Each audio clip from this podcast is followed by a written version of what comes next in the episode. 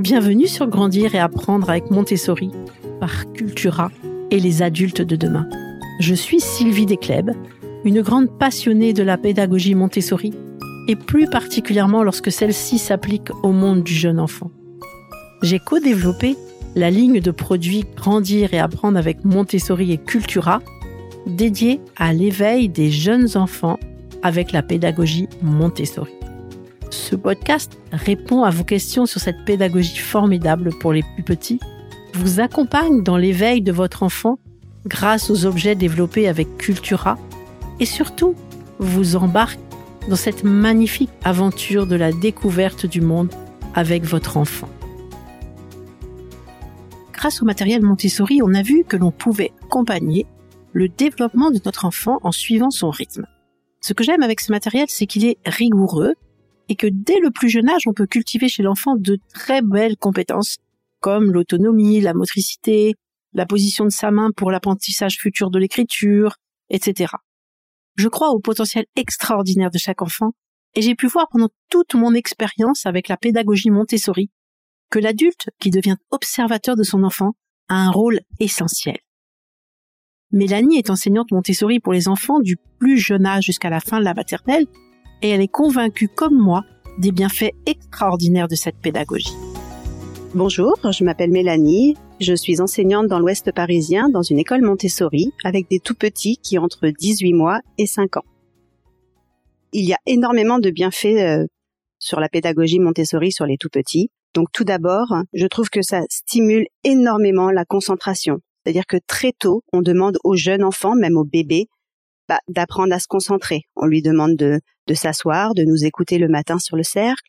Ensuite, on lui propose des petites activités. On essaie de faire en sorte que les activités durent de plus en plus longtemps, de manière à ce qu'il ait matière à, se concentrer et à rester assis, à écouter ce qu'on lui demande. Donc euh, voilà, avant tout, la concentration. Ensuite, je trouve que nous travaillons énormément sur l'autonomie. On leur demande beaucoup de faire par eux-mêmes. Le but c'est vraiment de les pousser à de devenir autonomes.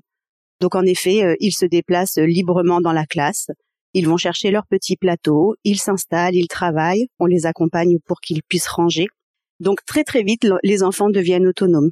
Pareil pour partir à la récréation, ils s'habillent tout seuls, ils mettent leurs chaussures, leur manteau, ils vont en récréation. Alors au début, bien sûr, quand ils sont petits, nous les assistons, nous les aidons beaucoup, et puis petit à petit, en grandissant, bah, ils acquièrent de l'autonomie et ils finissent par se débrouiller tout seuls on leur apprend à devenir curieux.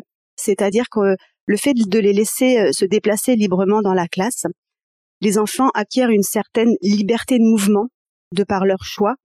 Enfin, comme ça, je veux dire, ça leur permet de, de choisir les activités qu'ils souhaitent faire, ce qu'ils veulent faire, quand ils veulent faire. Donc cette liberté de mouvement, je trouve que ça les pousse à devenir, alors à la fois autonomes, comme je le disais juste avant, mais également très curieux. Ils peuvent aller voir ce que font des plus grands, ils peuvent ils peuvent sortir de la classe sans notre autorisation pour aller aux toilettes. Voilà, ils sont vraiment libres, libres dans notre classe. Le fait de leur permettre d'explorer à leur rythme, ils ne sont jamais confrontés à l'échec. C'est-à-dire que dans la pédagogie Montessori, on essaie de jamais, jamais leur faire remarquer qu'ils se sont trompés ou qu'ils ont fait une erreur. Donc cela leur permet de gagner énormément de confiance en soi. Un autre petit point, ça serait euh, les règles et le respect.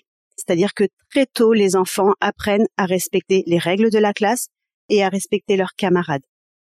Voilà. Donc ça, c'est vrai que dans les écoles Montessori, souvent, beaucoup de gens pensent qu'on les laisse faire ce qu'ils veulent, comme ils veulent, quand ils veulent, que c'est, c'est l'anarchie. En fait, voilà, ils sont libres de se déplacer, mais dans un cadre très strict. On leur demande, par exemple, une des premières règles, c'est de faire une toute petite voix en classe. On n'a pas le droit de parler fort pour pas déconcentrer des enfants qui travaillent, leurs camarades qui font quelque chose on leur demande de faire des petits pas, c'est-à-dire courir dans la classe, c'est interdit. Le fait de pouvoir se déplacer partout où ils souhaitent, ça ne les autorise pas à pouvoir courir, sauter, euh, gigoter dans tous les sens. Donc en effet, ils ont une liberté de mouvement, mais toujours cadrée. Pareil, ils peuvent prendre un travail que lorsqu'il est disponible sur l'étagère. C'est-à-dire qu'un enfant qui est en train de faire un travail, si son camarade le veut, il peut pas venir lui prendre. Il peut venir s'asseoir à côté, il peut observer, il peut le regarder, mais par contre, il pourra aller le faire que lorsque le, travail aura été reposé sur l'étagère.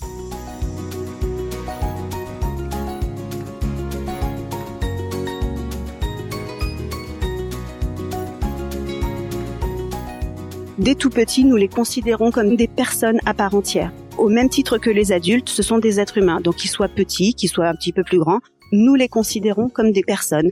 Donc nous leur parlons normalement. Nous utilisons un vocabulaire euh, tout à fait normal et pas adapté aux bébés. On leur parle pas de façon bébé, on transforme pas les mots, on leur parle normalement parce qu'on considère que ce sont euh, des futurs adultes, donc des personnes.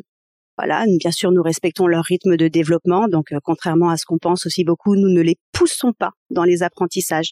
Nous les accompagnons, c'est-à-dire qu'un enfant qui a envie de, même s'il est petit, d'apprendre à lire, de faire comme un plus grand qui est dans la classe, nous allons l'accompagner. Par contre, on va pas le surstimuler. Ça aussi, souvent, il y a vraiment euh, des confusions par rapport à ça. Donc, dans les écoles Montessori, euh, nous ne surstimulons pas les enfants, mais nous les accompagnons selon leurs envies leurs capacités et leurs demandes, donc leurs besoins. On les observe énormément. Nous sommes beaucoup, euh, en tant qu'enseignants, en situation d'observation.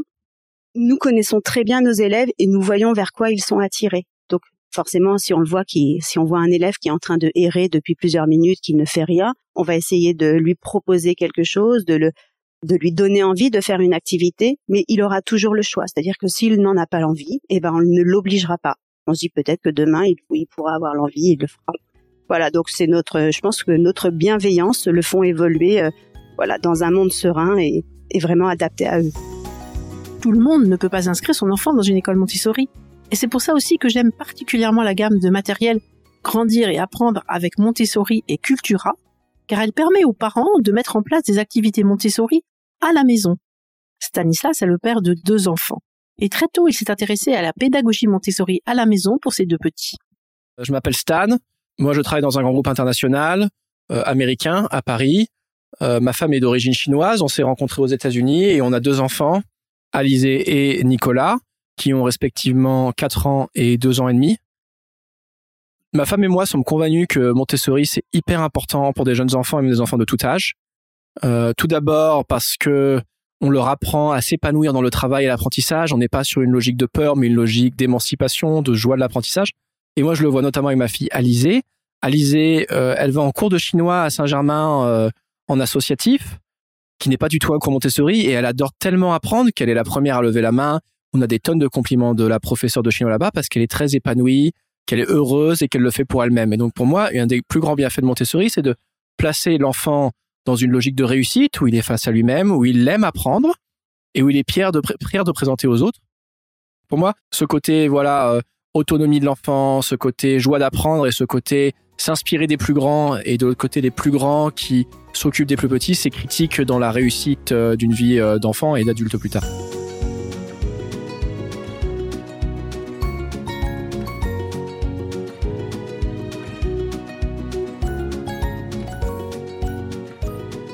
Je suis fasciné euh, d'avoir vu le développement de mon fils Nicolas qui a commencé Montessori à l'âge de deux ans. Non pas que c'est bien de comparer aux autres, mais quand je vois la motricité fine, où il fait tous ses matériels pour lui apprendre à saisir les choses, le dessin, euh, les petits points troués dans du papier, il a maintenant avec une motricité fine extrêmement forte. Il est également une grande appétence dans son corps, une compréhension de son corps, donc il fait de la trottinette à, à ans et demi, trois ans. Euh, il a commencé à faire du vélo.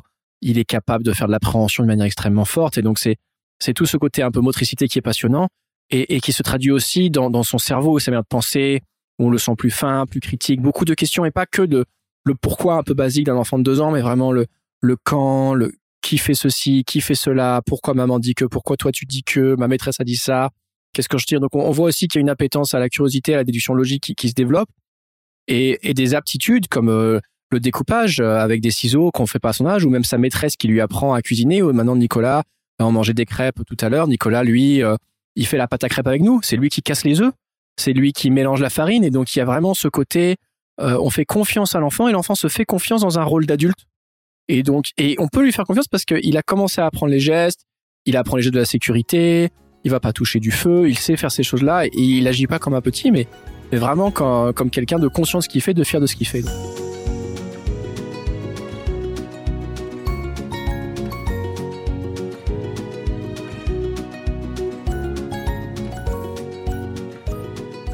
Bien entendu, le matériel a une place centrale dans le développement de ses compétences chez les enfants.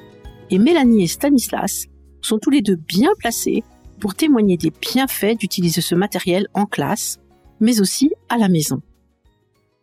Par rapport au matériel qu'on utilise dans la classe, on a plusieurs, euh, on travaille plusieurs choses à chaque fois. Donc, par exemple, pour travailler la concentration, on utilise euh, beaucoup tout ce qui est, euh, alors les activités pratiques, bien évidemment, pour les tout petits. Après, pour les plus grands, on va faire beaucoup d'activités de graphisme. Voilà, le graphisme leur permet vraiment de capter leur attention, de s'appliquer, de faire vraiment doucement au niveau de leur mouvement pour pouvoir suivre vraiment, voilà, la consigne et l'adapter. Donc, à travers ça, on travaille la concentration. On sera pas sur la propreté du graphisme. On s'en fiche qu'il réussisse, qu'il rate, qu'il soit à côté de la ligne, en dehors, au-dessus. Ça, peu importe. Nous, ce qu'on recherche à travers certains exercices, c'est vraiment la concentration. Pour la motricité fine, on travaille la motricité fine beaucoup à travers tout ce qui est activité de pince à linge.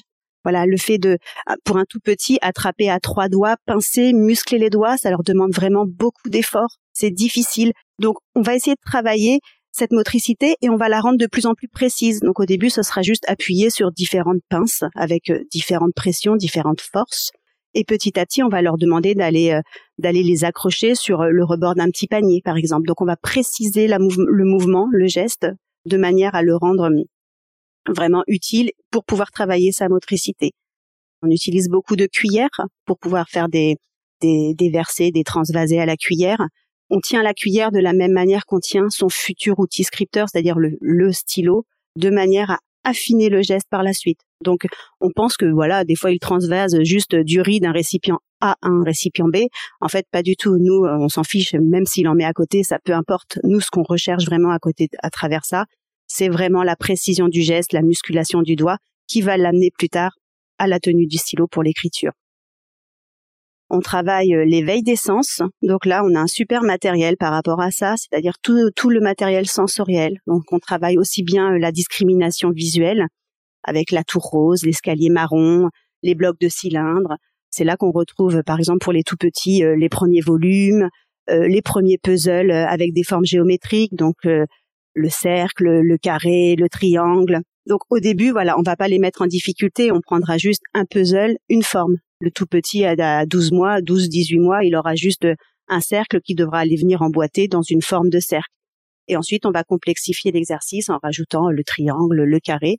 Et tout ça, ce sont des formes géométriques qu'il retrouvera plus tard en mathématiques. Il, aura, il les aura déjà vues une première fois dans sa, dans sa toute petite enfance à travers du matériel de sensoriel on travaille, on essaie de travailler les sons. Donc on a les cloches dans la classe, on a les boîtes à sons. Donc on les, voilà, on les secoue, on écoute l'intensité, le son qu'ils émettent et on essaie de les mettre par paire, par exemple.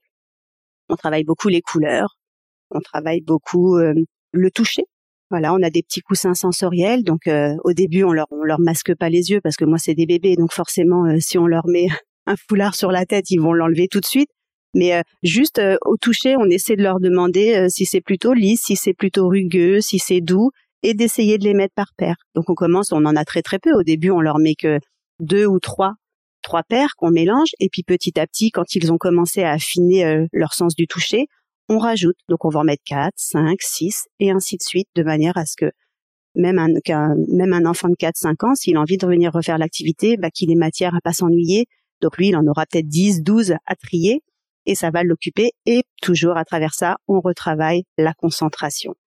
Pour nous, faut pas oublier qu'un enfant qui se concentre dès tout petit, des bébés, c'est un enfant qui sera se concentrer plus tard.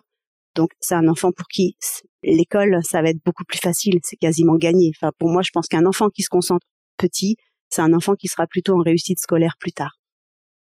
Le matériel que j'aime beaucoup pour les tout petits, il y a déjà euh, la boîte à forme. Donc, c'est vrai que la boîte à forme, c'est super parce que il y a cinq formes à emboîter dans une seule boîte. C'est-à-dire qu'on a plusieurs couvercles. Donc au début, pour euh, pour faciliter l'exercice, on met qu'une seule forme. Par exemple, on va mettre euh, un cylindre ou un cube.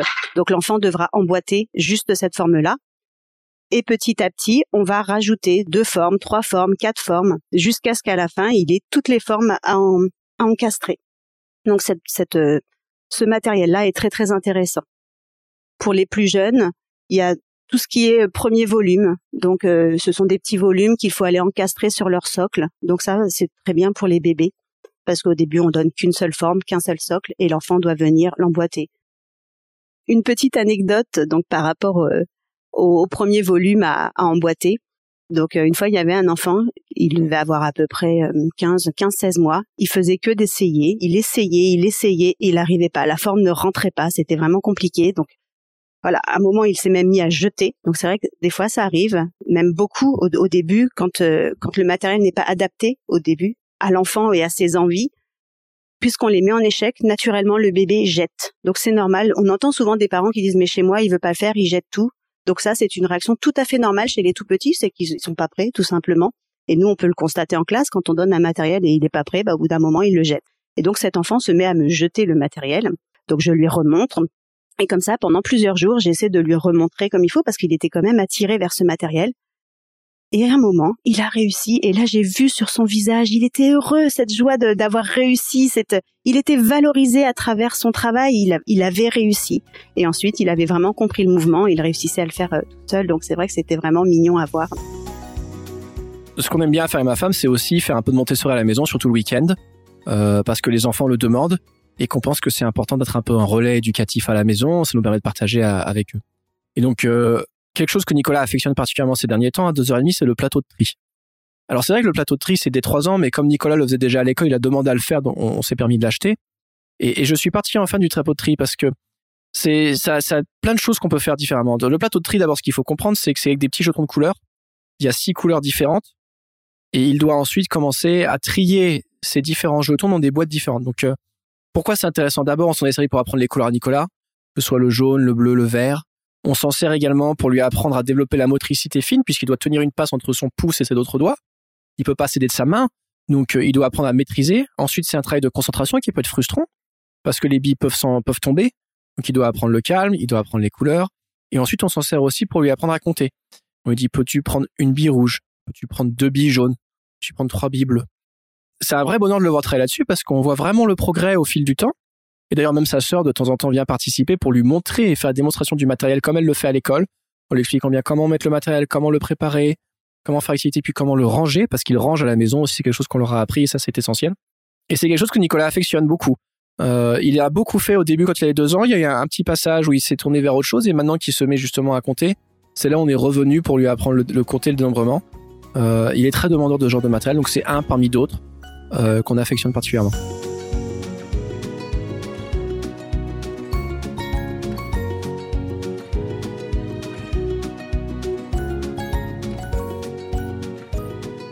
Ce qui est génial avec Montessori, c'est que c'est vraiment pas difficile à mettre en place à la maison.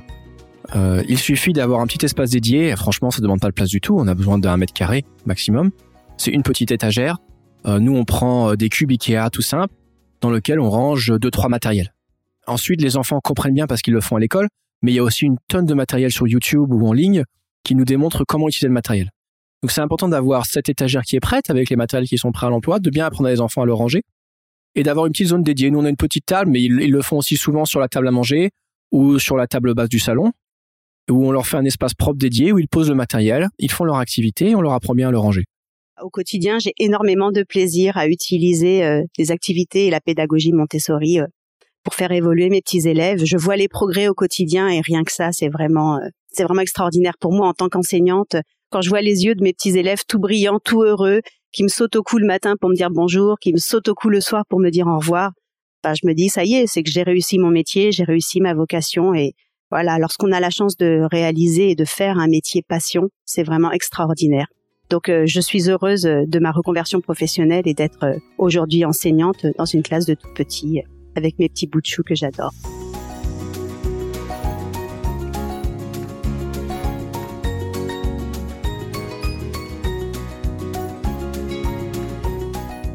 Mélanie et Stanislas ont illustré à leur façon tout ce qu'il y avait de bon à prendre dans la pédagogie Montessori grâce à un matériel précis et développé pour l'enfant.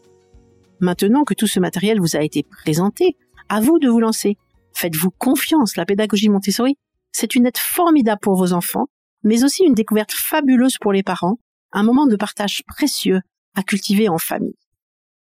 Pour le dernier épisode de notre série de podcasts Grandir et apprendre avec Montessori et Cultura, je vous proposerai une sélection de livres disponibles chez Cultura.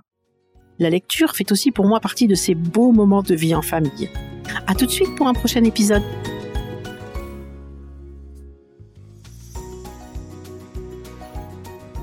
Vous venez d'écouter un épisode du podcast Grandir et apprendre avec Montessori et Cultura, produit par les adultes de demain. Si vous avez aimé ce podcast, partagez-le à votre entourage. Laissez-nous un avis et une note sur Apple Podcast ou Spotify et abonnez-vous à la chaîne de podcast. Enfin, tous les produits mentionnés dans ce podcast sont disponibles dans les magasins Cultura et en ligne sur le site Vous trouverez également les liens dans la description des épisodes.